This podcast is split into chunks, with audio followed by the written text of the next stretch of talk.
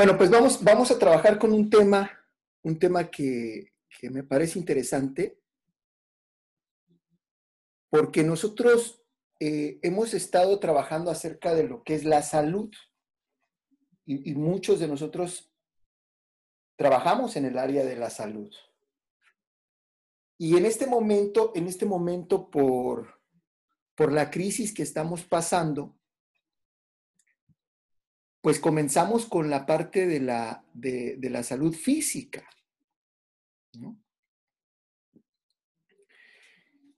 Pero también ya eh, em, empezamos, o algunos ya vimos, o algunos ya estamos trabajando con, con, con lo que es la salud, la salud emocional, la salud mental, Pero también nos falta ahora otra, otras piezas para armar el rompecabezas de lo que es la, salud.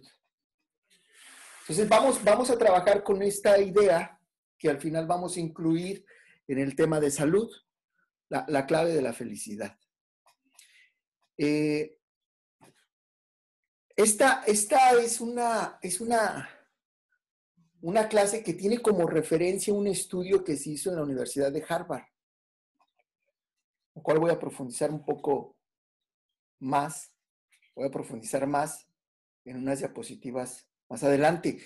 Se hace una, se hace una investigación en, Harvard que, que, lleva 80 años, o sea, es una investigación longitudinal o sea, no es una investigación corta de seis meses, de un año, de dos años, de cinco años. Llevan, llevan 80 años en este momento, un poco más, ya, de hacer investigación con cierta cantidad de hombres y han empezado a concluir qué es la felicidad o cómo se obtiene la felicidad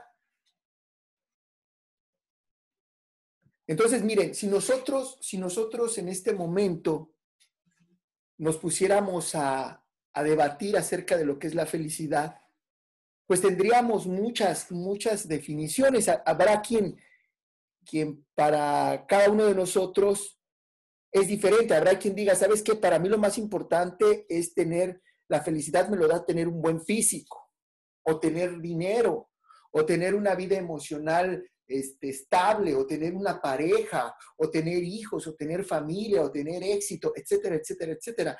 O sea, podríamos nosotros tener un, diálogo eh, largo y extenso acerca de lo que es la felicidad.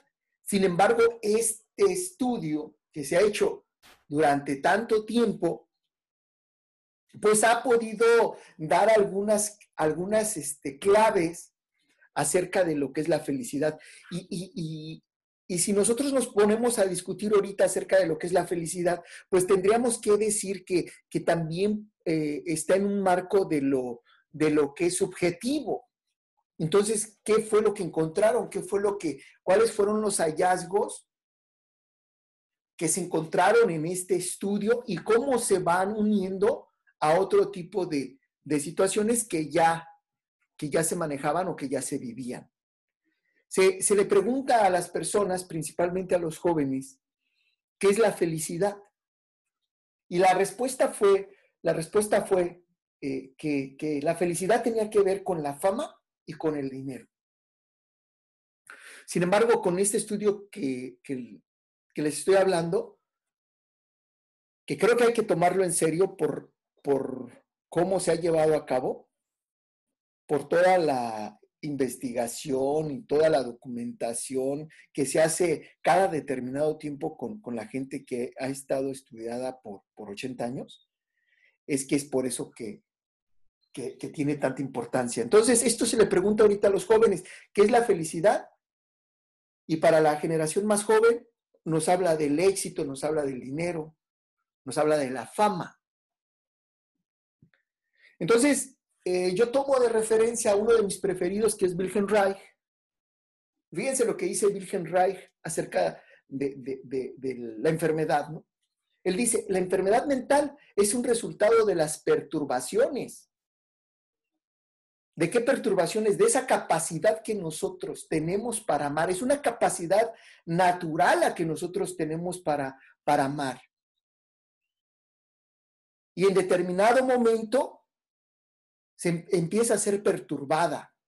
O sea, la energía biológica está bloqueada y se convierte así en fuente de manifestaciones más diversas que se conocen o que, o que se expresan como una conducta irracional. Entonces ya Wilhelm Reich desde hace tiempo nos hablaba, oye, la enfermedad mental tiene su raíz, tiene su base eh, en esa, en esa capacidad que fue reprimida, en esa capacidad de amar que nosotros tenemos, que es, que es natural, es reprimida. Recuerden que Wilhelm Reich cambia, ¿eh? va evolucionando su estudio y ya no se queda en las psicopatologías. Él evoluciona a las biopatías. Sea, dice, sí, sí, algo pasa en la mente, pero, pero se debe a algo que también le hacemos al cuerpo. Y mucho, mucho de lo que él ve es que dice, las perturbaciones psíquicas son el resultado del caos. ¿De cuál caos? Del caos que origina la naturaleza de nuestra sociedad. Hay una, una idea de algunos, de algunos pensadores que, esta sociedad es un mal necesario. Eh, si ustedes recuerdan a Fernando Sabater, Fernando Sabater nos habla de que nosotros nacemos dos veces. Nosotros nacemos biológicamente, pero también nacemos socialmente. Cuando nos presentan con la familia y nos dicen, bueno, pues él es Pablo, es el hijo mayor este, de, Ofelia, etcétera, etcétera, etcétera. Y me recibe mi clan, me recibe, me recibe mi, mi familia. Somos, somos este, eh, una especie, y eso me gustó mucho cómo lo, lo explican, que al, que al ponernos de pie, al momento de que nosotros nos pusimos de pie, la, la pelvis de la mujer se estrechó. Y entonces ya era imposible que, el feto saliera. Por eso es que dicen ahora los investigadores que el feto, que el niño, que el producto tiene que salir mucho antes del que esté listo, mucho antes. Entonces necesita a esas personas que lo cuiden. Y lo podemos ver nosotros en, otras especies que cuando un, por ejemplo, en el caso de, un potrillo, a los minutos empieza a caminar y a los minutos se acerca y empieza a, mamar este, su alimento de su madre. Son los investigadores dicen, nosotros nacemos prematuramente, o sea, nacemos mucho antes de que estemos maduros para. Por eso necesitamos mucho cuidado. Entonces, eh, algunos autores dicen, bueno, esta sociedad es un, es un mal necesario.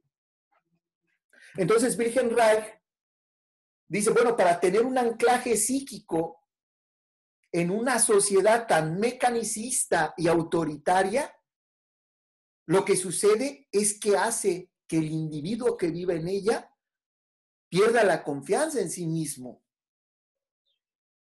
Entonces ya para Virgen Reich, muchas, muchas, muchas, muchas, muchas de nuestras perturbaciones psíquicas y luego ya físicas y sexuales tienen como base una sociedad autoritarista,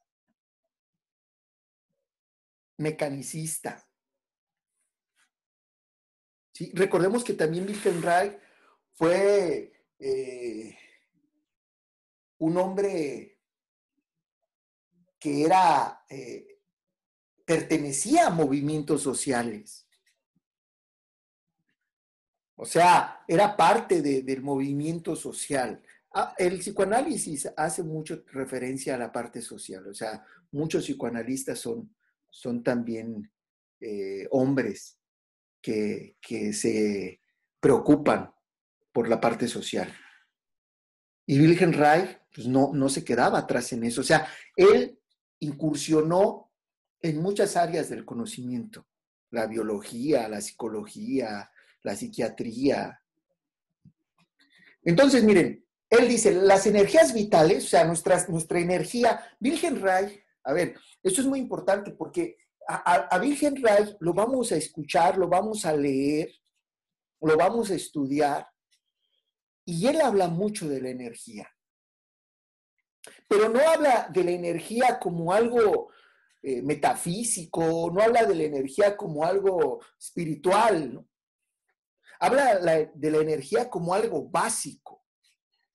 O sea, no, si nosotros queremos hacer ejercicio, necesitamos energía. Si nosotros queremos estudiar, necesitamos energía. Si nosotros queremos bailar, necesitamos energía. Si nosotros, si nosotros queremos hacer lo que ustedes quieran, necesitamos energía.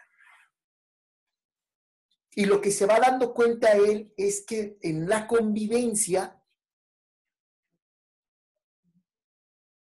en la convivencia social, nosotros vamos creando ciertos, ciertos, este, eh, tensiones, y como ya lo hemos hablado en otras, en otras veces de su trabajo de él, eso que él le llamó la coraza. O sea, nosotros cuando hablamos de energía desde el punto de vista de Wilhelm Reich, es esa energía que en otras culturas le llaman el prana, en otras le llaman el ki o el chi. Esa energía que, que, de la que estamos conformados. Entonces él dice, las energías vitales en circunstancias naturales se regulan, se regulan de manera espontánea. O sea, no necesitan nada. O sea, no necesitan ayuda ni del deber ni de la moralidad, y menos porque estos son compulsivos, los cuales indican con seguridad tendencias antisociales. Eh, yo recuerdo en, una historia de, del encuentro que tiene Confucio con, con, con Lao Confucio ha sido uno de los hombres más importantes, seguido lo, nombro. Confucio es un hombre de los más importantes en el desarrollo de todas estas normas sociales, de muchas normas sociales. Confucio era el maestro de, los modos de comportarnos, de modos de actuar en sociedad.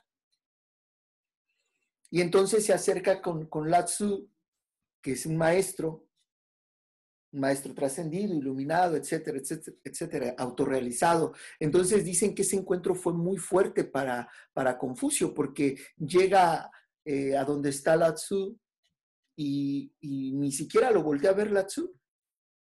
Y entonces le dice, Confucio, ¿puedo pasar? Y Lao Tzu le dice, usted puede hacer lo que usted quiera. Entonces ya se acerca y se queda parado ahí junto, junto de él. O sea, fíjense, eh, eh, parece que los maestros ven al otro. Bueno, no parece, ven al otro, saben cómo viene, cuál es su postura. Y entonces se queda parado a un lado de Latsu y, y, comenta, comenta que, que cómo es posible, o sea, que Confucio decía, ¿cómo es posible que a este le llamen maestro si no es capaz ni siquiera de decirme, pásale, toma asiento. Entonces le pregunta eso, le dice, ¿cómo, ¿cómo es posible que usted le diga maestro si no es capaz ni siquiera de, pedirme que me siente o, todo este tipo de, situaciones? Y él dice, ¿quién soy yo para decirte lo que tú tienes que hacer? ¿Quién soy yo para, para decirte qué es lo que tú tienes que hacer? Imagínense las respuestas de este maestro que le empieza a desarticular toda esta parte de la, de la social que ya había construido Confucio. Y para, para rematar, le, dice que qué piensa de las normas, de la, de la moral, de, de la ética y de todas estas cosas sociales. y, y Lao Tzu le dice que le parecen absurdas. Y que le parecen absurdas porque cuando un hombre es virtuoso, no necesita de esas reglas sociales. Dice, cuando un hombre es virtuoso, no necesita que tú le digas qué hacer ni, y qué no hacer. No necesita el deber ni tu moralidad porque es virtuoso. Y acuérdense que en el Tao Te Ching, el Tao Te Ching, que es escrito por Lao Tse, dice, dice algo muy interesante, dice virtud, no virtud, virtud, lo que quiere decir que, que la virtud no intenta ser virtuosa, es virtud. O sea, si nosotros intentamos ser virtuosos, no somos virtuosos. En este sentido, eh, eh, eh Lao Tzu le, responde a Confucio, precisamente necesitamos todas esas reglas, precisamente necesitamos todas esas normas porque hemos dejado de ser virtuosos, o sea, hemos dejado que todas estas energías vitales que en circunstancias normales se regulan espontáneamente, ahora necesiten de una ayuda externa. Entonces, eh, Wilhelm Reich Dice, la conducta antisocial surge entonces de funciones secundarias que deben su existencia a la supresión. ¿A la supresión de qué? De los impulsos naturales. Y entre esos impulsos naturales, pues vamos a tener algunos impulsos como eh, el sexual, eh, eh, el del amor, el del coraje. Entonces dice él, ah, bueno, la conducta social se va a dar a partir de la supresión de esos impulsos. Va a buscar una manera de salir. Va a buscar una manera de, de, este, de expresarse. Acuérdense que la energía, eso no lo dice Wilhelm Reich, se descubre dentro de la física, no se crea ni se destruye, se transforma. Por eso es muy importante a veces la expresión de nuestras emociones, de nuestras ideas, de nuestros pensamientos, porque si no, luego hacen una, unas buenas este, transformaciones, ¿no? Una tensión, un tumorcito, cositas de esas, ¿no? Ahora, eh, esta es una idea central en el trabajo de Wilhelm Reich. Esta que voy a nombrar ahorita es uno de los ejes importantes del pensamiento y del trabajo de Wilhelm Reich. Él dice, el conocimiento, el trabajo y el amor son fundamentales. Pongan mucha atención en esas tres cosas, el conocimiento, el trabajo y el amor natural, porque eso nos va a alcanzar un poco más adelante cuando empecemos a hablar del estudio este que les, que les eh, digo de Harvard. Entonces dice, eh, dice Virgen Ray, ok, tenemos la sociedad, sí, y es, un, es algo donde no podemos vivir fuera de la sociedad, perfecto. Pero entonces, ¿cuál es la función de la, de la sociedad? ¿Cuál debería de ser la función de la sociedad? Entonces, él propone, él dice, la función natural de la socialización del hombre es garantizar el trabajo. O sea, la función natural de la socialización del hombre es garantizar el trabajo y la realización natural del amor. O sea, nuestra, nuestro proceso de socialización, nuestro proceso de vida en sociedad, debiese de garantizar nuestro trabajo y la realización natural del amor. Y chequen, vayan checando si estas, estas dos eh, eh, cosas que él propone se dan. Ahora tenemos mucho miedo del trabajo, tenemos mucho miedo incluso de experimentar el amor. ¿Sí? Entonces, esto es fundamental. El conocimiento, el trabajo y el amor natural son las fuentes de la vida. Estamos hablando de un hombre verdaderamente estudioso, de un hombre eh, entregado a, la ciencia, al conocimiento, al estudio, a la investigación, a la experimentación. Entonces dice, el conocimiento, el trabajo y el amor natural son las fuentes de la vida. Y entonces estas deberían también ser las fuentes que gobiernen la vida. O sea, el aprender, el conocer, eh, eh, eh, el, ir descubriendo más cosas, tener más conocimiento, es importante para nuestra vida. El trabajo que realizamos es importante para nuestra vida. Y el amor es importante para nuestra vida. Creo que no te entiendo. Ya, ya escucharon a Siri, pero bueno. Entonces, miren, este es Robert Waldinger. Miren, él es, él es representante, él es representante de, este estudio longitudinal que hizo Harvard, pero es la cuarta generación de investigadores, o sea, él no empezó la investigación. Él es el cuarto director. O sea, han pasado tres generaciones antes de él, o sea, para que se den cuenta la importancia del estudio longitudinal y que lo fueron haciendo a cada determinado tiempo, iban a visitar a la persona, van a visitar a, las personas principal. Se hizo el estudio, se empezó con 724 hombres. Entonces, cada determinado tiempo, cada seis meses, cada año, iban a visitarles y a preguntarles acerca de su vida, acerca de su trabajo, acerca de su salud, etcétera, etcétera, etcétera. Pero no solamente les preguntaban, por ejemplo, les tomaban análisis de sangre, buscaban toda su, documentación en cuanto a, la salud, eh, buscaban cómo iban en la escuela, etcétera, etcétera, etcétera. Hicieron dos grupos. Hicieron un grupo eh, con estudiantes de la Universidad de Harvard y otro grupo era de un, de un, este, de un barrio eh, bajo de, Estados Unidos. Entonces, al final de cuentas, le llamaron a esta una investigación sobre la felicidad.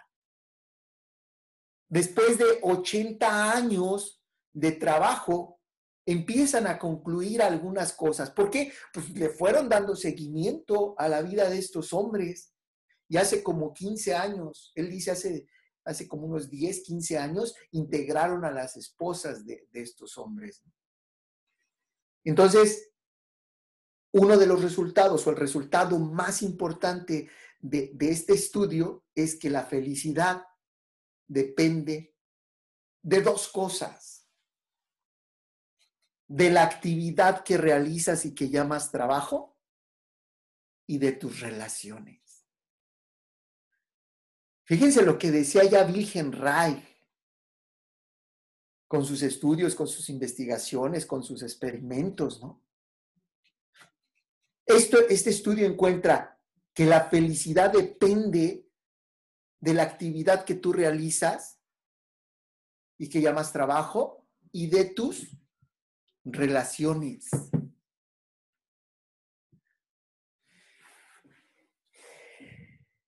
No, no, no, no dice el estudio que la felicidad dependa del éxito o la fama. O que la felicidad dependa de la cantidad de dinero, sino de las relaciones que cada uno de estos hombres hizo o no hizo y de la calidad de las relaciones. Y lo que encontró fue que a mejores relaciones tenía, mayor era la salud física y mental y la longevidad de esos hombres. Algunos hombres de, este estudio todavía viven con más de 90 años. Entonces, miren lo que dice Eduardo Punset, que también es otro, otro investigador y que también investiga acerca de lo que es la, felicidad. Ahorita los vamos a ir integrando. E, él dice que, que el primer paso para la felicidad es que nosotros podamos decir o que nosotros podamos sentir que tenemos cierto control sobre nuestra vida. Tener algo controlado en nuestra vida. Habla de un experimento que se hizo con, unos animalitos, con cinco animalitos. Ya saben cómo son estos experimentos psicológicos. Entonces a cinco, cinco animalitos les empiezan a dar descargas eléctricas. Eh, lo único que, que se podía era que uno de esos animalitos era el que podía desconectar el impulso eléctrico. De los cinco, solo uno podía desconectar el impulso, el impulso eléctrico, la descarga eléctrica. Después de un tiempo, cuatro, los cuatro animalitos que no tenían ese, ese, pues esa posibilidad mueren y el otro eh, sigue vivo. Entonces concluyen que lo único que lo hacía diferente a, ese de los demás era que él sí podía eh, quitar, suspender la descarga eléctrica. Entonces, entonces para él y para los investigadores empiezan a concluir que, parte de, tener este, más vida y ser felices es que tengamos algo de nuestra vida que nos haga sentir que tenemos el control. Luego, dice que es muy importante lo que pasa de los cuatro a los ocho años. Por eso, por eso lo que estaban ustedes platicando ahorita en sus clases es muy importante. es muy importante lo que pasa de los cuatro a los ocho años. Que, que, que la relación, volvemos a lo mismo, que la relación que haya del niño y sus padres es muy importante. Es muy importante porque eso va a determinar muchas cosas en la vida. Se, sigue investigando la edad antes de los cuatro años y sigue siendo un misterio. Pero sí queda más claro y que nosotros como psicólogos ya lo sabíamos, pero él dice, hay cosas que nosotros intuíamos. Por ejemplo, dice, intuíamos que la salud física influía en la, en la salud mental. ¿Por qué lo decían los romanos, etcétera, etcétera? O los griegos que decían mente sana en cuerpo sano. Se intuía. Sin embargo, hoy sí lo sabemos. Hoy sí sabemos contundentemente eso. Los psicólogos ya manejamos desde, desde hace mucho tiempo la importancia, la importancia de esta edad y la importancia en la relación de los niños con aquellos que los rodean. Y precisamente lo que él propone es que hay que enseñarle cosas al niño que tengan que ver con el corazón, que tengan que ver con las, las emociones. Nos enseñan solamente cosas para el cerebro, pero, pero conocimiento, ni siquiera cómo funciona el cerebro, cómo funcionan nuestras emociones, cuál es la diferencia entre una emoción y otra. Él es uno de los que propone y dice que, que la educación va y tiene que cambiar. O sea, se tiene que empezar a incluir este conocimiento, cuáles son tus emociones, cómo son tus emociones, qué diferencia hay entre una y otra, cómo trabajar con ellas, que nosotros los psicólogos es nuestro pan de cada día en terapia.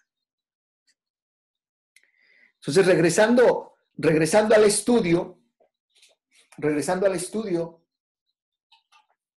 y a lo que encontró sobre la felicidad, el primer, el primer, este, eh, lo primero que encuentra es que el trabajo es muy importante. Pero ¿qué trabajo? O sea, tiene que ser un trabajo en el que tú sientas gozo. Tiene que ser un trabajo que te permita crecer, que te permita desarrollarte, que te permita ser creativo, porque nosotros vemos, vemos, sabemos de muchos hombres y mujeres que van a un trabajo que no les gusta, que están en un trabajo que los desgasta, que están en un trabajo que los estresa, que están en ambientes laborales que nada tienen que ver con esto que están proponiendo estos hombres. O sea, por eso es muy importante, dicen ellos, que tienes que estar en un trabajo que te permita sentirte a gusto. Y entonces hay que preguntarse si disfruto lo que hago, disfruto mi trabajo. Ahora nosotros estamos viendo cómo hay mucho miedo. Híjole, no disfruto de mi trabajo, pero es lo único que tengo. No disfruto de mi trabajo, pero es lo único que hay. También hemos escuchado de casos, un maestro nombraba uno de un médico muy exitoso, muy reconocido a nivel mundial. Y entonces eh, va a ver al maestro porque está deprimido. Entonces el maestro, pues tratando de explorar un poco más, le dice, pero ¿por qué estás deprimido? Eres un hombre exitoso, millonario, este, tienes mucho reconocimiento a nivel mundial, ¿qué pasa? Entonces el médico le, le contesta, bueno, es que yo estudié medicina porque es lo que querían mis padres que estudiara. A mí me gustaba la danza, a mí me gustaba el, arte. ¿Cuántas personas nosotros hemos visto o sabemos que pasan por esto? ¿Cuántas personas sabemos que se levantan a las 5, a las 6 de la mañana para irse a un trabajo que los tiene desdichados?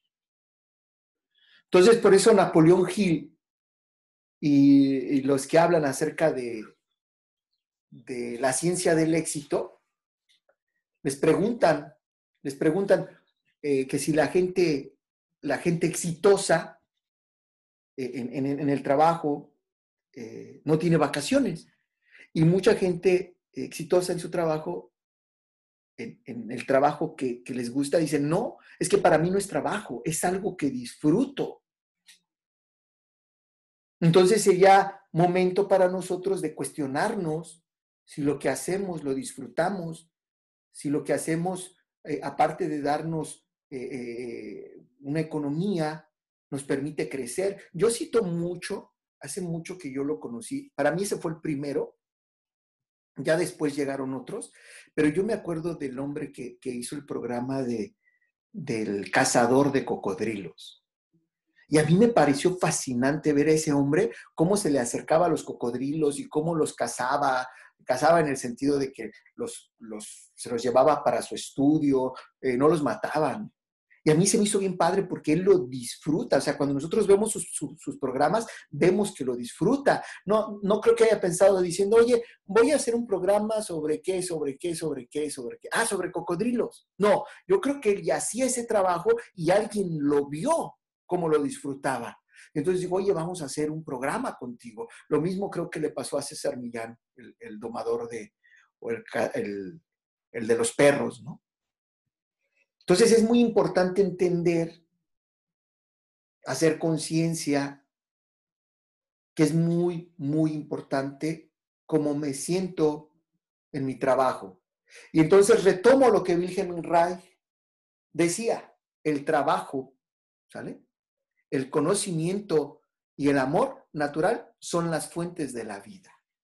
Fíjense cómo ya estos estudios, cómo estas observaciones, cómo estos trabajos empiezan a entrelazar.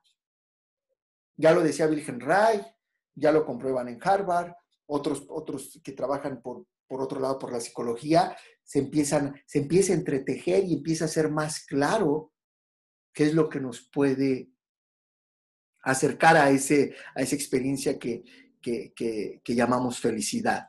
Entonces, la parte fuerte del, la parte fuerte del, estudio son las relaciones, el trabajo y las relaciones. Y espero que sigan viendo la, pantalla. En la pantalla eh, hay una imagen del temazcal, de un temazcal, ¿Y qué decían nuestros antepasados hace ya varios cientos de años? Cuando se metían a eso que llaman este, un, vientre. Cuando los que han asistido a un temazcal, este temazcal que puse es fifi, ¿no? Hay otros que son así, como va el temazcal, ¿no? Al natural. Pero cuando tú vas a entrar al temazcal, Pueden pasar varias cosas, pero, pero una de ellas es que besas la tierra antes de entrar. Y lo primero que dices es por mis relaciones. O agarras un poco de, tabaco, fumas un poco de tabaco, lo, avientas al cielo, lo dejas ir al cielo y dices, por mis relaciones, o con un poco de tabaco lo pones en, el fuego y dices, por mis relaciones. O sea, ya, ya nuestros, nuestros ancestros, nuestros abuelos, sabían, sabían de la importancia de... Marta Gelista dice que quiere, que quiere estar con, en uno. Pronto, pronto, ya que salgamos de esto. Entonces, lo primero que hacemos al entrar a ese ritual es por, por mis relaciones. Si nosotros nos vamos a otra cultura como la, la cultura inca y vemos cómo llevan a cabo sus rituales con sus medicinas ancestrales, ellos dividen su cosmovisión en tres mundos el mundo de la serpiente que tiene que ver con la sexualidad y que tiene que ver con el mundo de nuestras emociones como el miedo, etcétera, etcétera, etcétera. Luego viene el mundo del puma. El mundo del puma es el mundo de las relaciones. O sea, hay un mundo destinado para nuestras relaciones, las relaciones con nosotros mismos, con mi padre, con mi madre, con mis familiares, con mis vecinos, con mis trabajadores. Hay un mundo especial para trabajar nuestras relaciones. Y por último está el mundo del cóndor que tiene que ver con lo divino. Ahora, hay que, hay que estar muy claros porque no se trata, no se trata de tantas relaciones, sino de la calidad en las relaciones. Eso lo vamos a, ir desmenuzando eh, poco a poco. Sin embargo, también hay una confusión entre lo que es estar solo y la soledad. ¿Sí? Dicen nuestros abuelos desde hace mucho que estar solo es algo físico y además es algo necesario.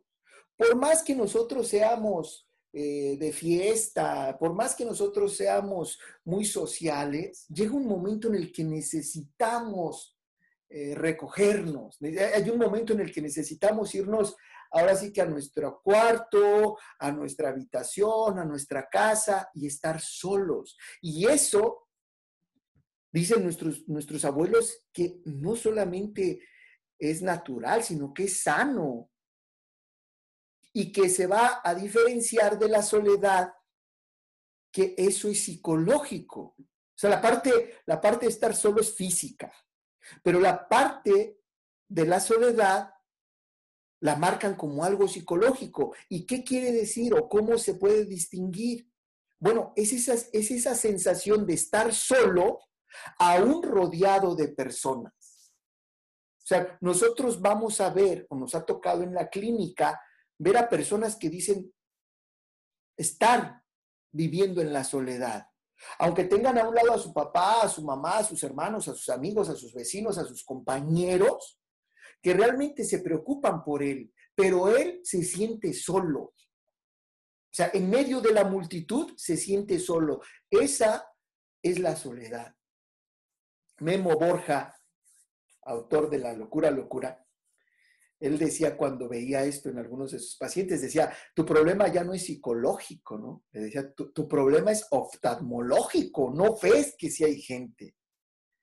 Entonces es muy importante nuestras relaciones, pero que en nuestras relaciones haya proximidad, que haya lo que tanto nosotros eh, hablamos de la intimidad. Entonces, cosas importantes. ¿Qué cosas importantes eh, se encontraron en el estudio sobre las relaciones? Entonces, lo primero que encontraron es que las conexiones sociales nos hacen bien. Así lo ponen los autores. ¿eh? Si ustedes lo consideran valorativo, bueno, ya reclámenles a ellos. Pero ellos dicen, las, las conexiones sociales nos hacen bien y la soledad nos hace mal nos mata. Las conexiones sociales nos hacen bien. Luego, las personas con más vínculos sociales, o sea, con la familia, con los amigos, con la comunidad, son más felices. más sanos y viven más. Esto fue muy interesante porque durante el proceso de la investigación, cuando algunos de ellos cumplieron 50 años, pues empezaron a ver y a, proyectar qué iba a pasar para cuando ellos estuvieran en los 60, 70 años. O sea, empezaron a, proyectar en, estas personas cuál era el asunto. Y fueron encontrando, encontrando cosas muy interesantes. Las personas con mayor vínculos sociales, familiares, con amigos, con comunidades, se enfermaba menos. Y si se enferma, el dolor es más aceptado, es mejor tratado que aquel que se vive en soledad. Fíjense qué interesante, porque estamos viendo el peso que tiene lo social, el peso que tienen nuestras relaciones. ¿Sí? Entonces, para los investigadores fue fue muy importante ver esto, cómo incluso las personas que estaban enfermas,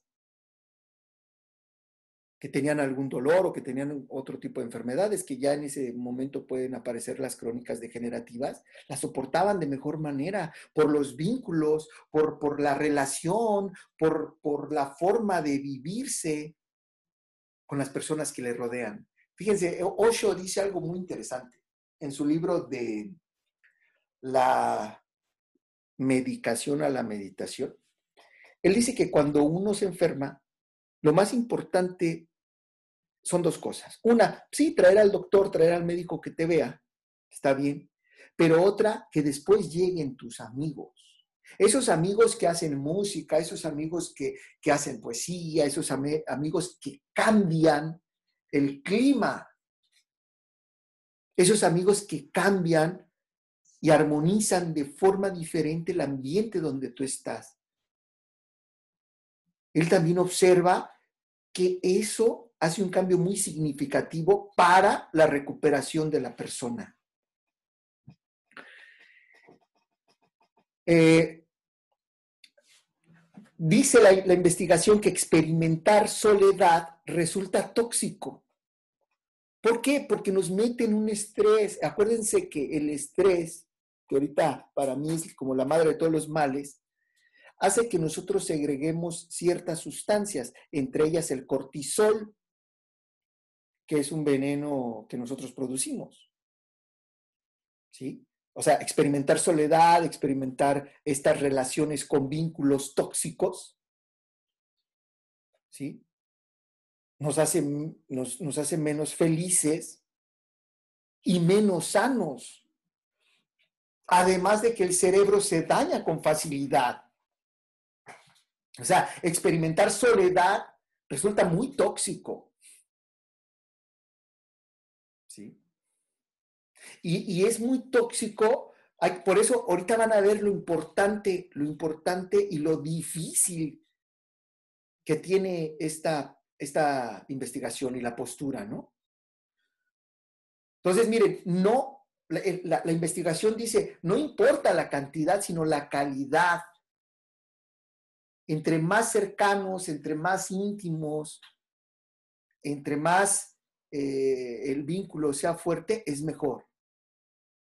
Lo toman como de broma, ¿no? Decir, bueno, ahorita tengo cinco mil o diez mil amigos en Facebook, pero, pero dicen, es que el cerebro, eh, eh, el corazón, no los toma igual, no los siente igual, necesita ver proximidad. Otro aspecto muy importante es que vivir en conflicto es malo para, los, para la salud. Vivir sin mucho afecto es malo para la vida. O sea, todo, imagínense, eh, eh, este, el investigador habla de, de verdad de de, cientos de documentos, ¿no? Entonces, el vivir en medio de relaciones buenas, cálidas, cercanas, amorosas, protege la vida y la nutre. Hace a la gente más feliz y más longeva. hace que su cerebro funcione mejor. Y entonces, eh, algunas otras propuestas, pues ¿cómo le hago para conseguir relaciones así? Bueno, aquí van cuatro, cuatro puntos que nos pueden ayudar para, para ver si tengo relaciones de este tipo. La primera es que necesitamos confiar en la persona. En algún momento escuché un ponente que decía, pero la, confianza tiene que ser absoluta, en un 100%. Y eso no es así. Eso no es así. Nosotros sabemos eh, en este asunto que a mí me gusta mucho citar entre el yin y el yang, si nosotros vemos la parte del yin, tiene un puntito, si es la parte negra, tiene un puntito blanco, y si es la parte blanca, tiene un puntito negro. Pero tenemos que confiar en otros. Esa es una de las características principales. Necesito tener personas a mi lado en las cuales confío, en las que soy capaz de dejarle en sus manos cosas importantes de, mi vida. Necesito tener a mi lado personas que yo les permita tener el control de, ciertas cosas. Por ejemplo, que tú maneja y sentirme confiado de que el otro maneja. Y no me refiero solamente a la parte este, de un auto, sino a veces de, la vida, a veces de los negocios, etcétera, etcétera, etcétera. Necesito alguien en quien confiar, en quien depositar ahí la confianza. Pero aparte de la confianza, familiaridad. Aparte de la confianza, sí, porque yo puedo confiar en ti, pero no somos cercanos, no hay intimidad, no hay, este, no hay nada más que eh, una confianza a lo mejor laboral. No, para que la relación sea fuerte, ahí este, esto se saca de un estudio que se llama eh, línea base social, donde el segundo punto es, bueno, aparte de la confianza, la familiaridad es importante, el grado de intimidad es importante. Entonces ya tengo la confianza y ya tengo familiaridad y tengo intimidad. Entonces el siguiente punto es objetivos en común. ¿Qué objetivos en común tenemos? Pero aparte de tener objetivos en común, tener actividades que tiendan a alcanzar ese objetivo. Y, como objetivo no necesita ser algo muy presuncioso, incluso la relación como tal. A mí me gusta la amistad contigo y entonces de vez en cuando nos tomamos un café, de vez en cuando nos, nos acercamos y hacemos una carne asada. No necesita ser un objetivo extraordinario, una empresa, un estudio. No, no, no, no objetivos en común, viajes, ¿no? Viajar, pasárnosla bien. Entonces ya tengo la confianza en la persona, tengo familiaridad, tengo intimidad, tengo objetivos en común y hacemos, realizamos actividades para alcanzar esos objetivos. Y que la relación sea simétrica. Ahí yo tengo mis dudas. Por eso puse un paréntesis, porque lo que propone esta línea base social es relaciones simétricas. Acuérdense que las relaciones simétricas, como lo expone el grupo de Palo Alto y Vaslavic en, en, la teoría de la comunicación humana, en el quinto axioma, habla de las relaciones simétricas y complementarias. Pero no podemos decir que las relaciones simétricas son mejor que las complementarias, porque ambas tienen sus lados negativos. Y un lado negativo en, las relaciones simétricas es que hay mucha competencia entre las personas.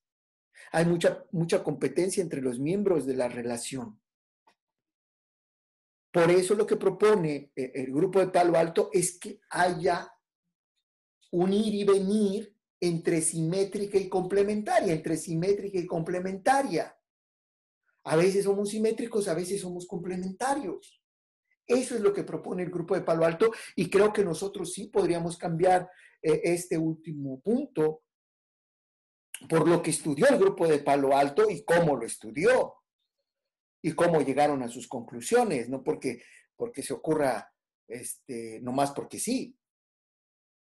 Ellos proponen que la, la forma de relacionarnos o la mejor forma de relacionarnos es unir y venir entre lo simétrico y lo complementario. Entonces tenemos cuatro puntos y que para mí es muy importante porque eh, los que eh, participan en nuestros grupos, eso es lo que nosotros buscamos. Confianza, familiaridad, intimidad, objetivos en común, ser educadores, ¿sí? Tenemos actividades en común y las relaciones son simétricas y complementarias al mismo tiempo. A veces el docente es docente, a veces el docente es amigo, ahora ustedes nos están enseñando. Esto es este súper padre, este tipo de relación. No podemos hablar de, de simétricas nada más, porque nos perdemos la belleza de lo complementario.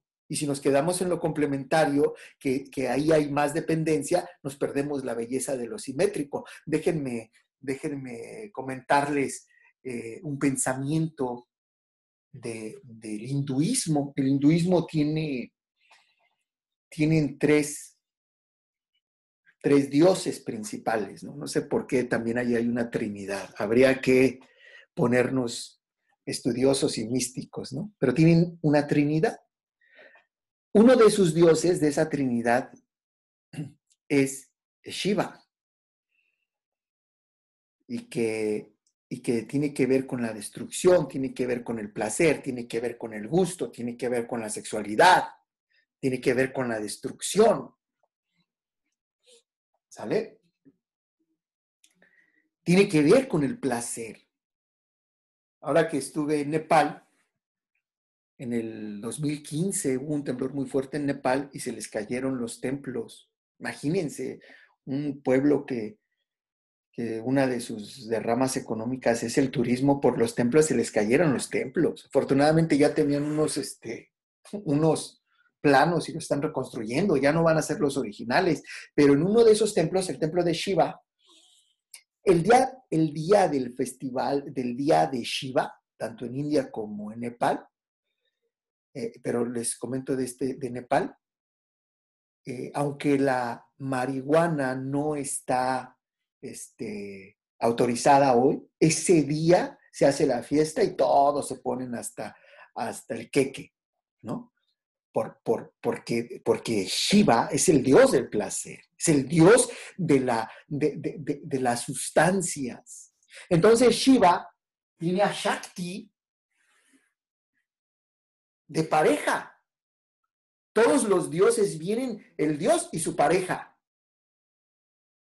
No vienen solos, es una dualidad.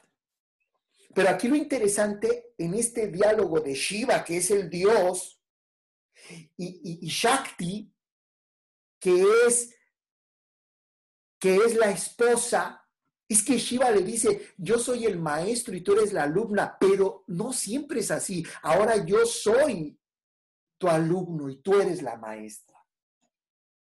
Tú me enseñas a mí. Yo aprendo de ti, mi diosa. Y entonces la relación va cambiando. Las relaciones, nosotros lo, hemos dicho muchas veces, las relaciones tienen que ser modelos a armar y entre más flexibles, mejor. Entonces, fíjense en esta historia, cómo el Dios se inclina ante su pareja y dice, ahora yo soy el alumno, ahora yo aprendo de ti, yo puedo aprender de ti. Entonces, si nos quedáramos solo en lo simétrico, pudiera haber mucha competencia.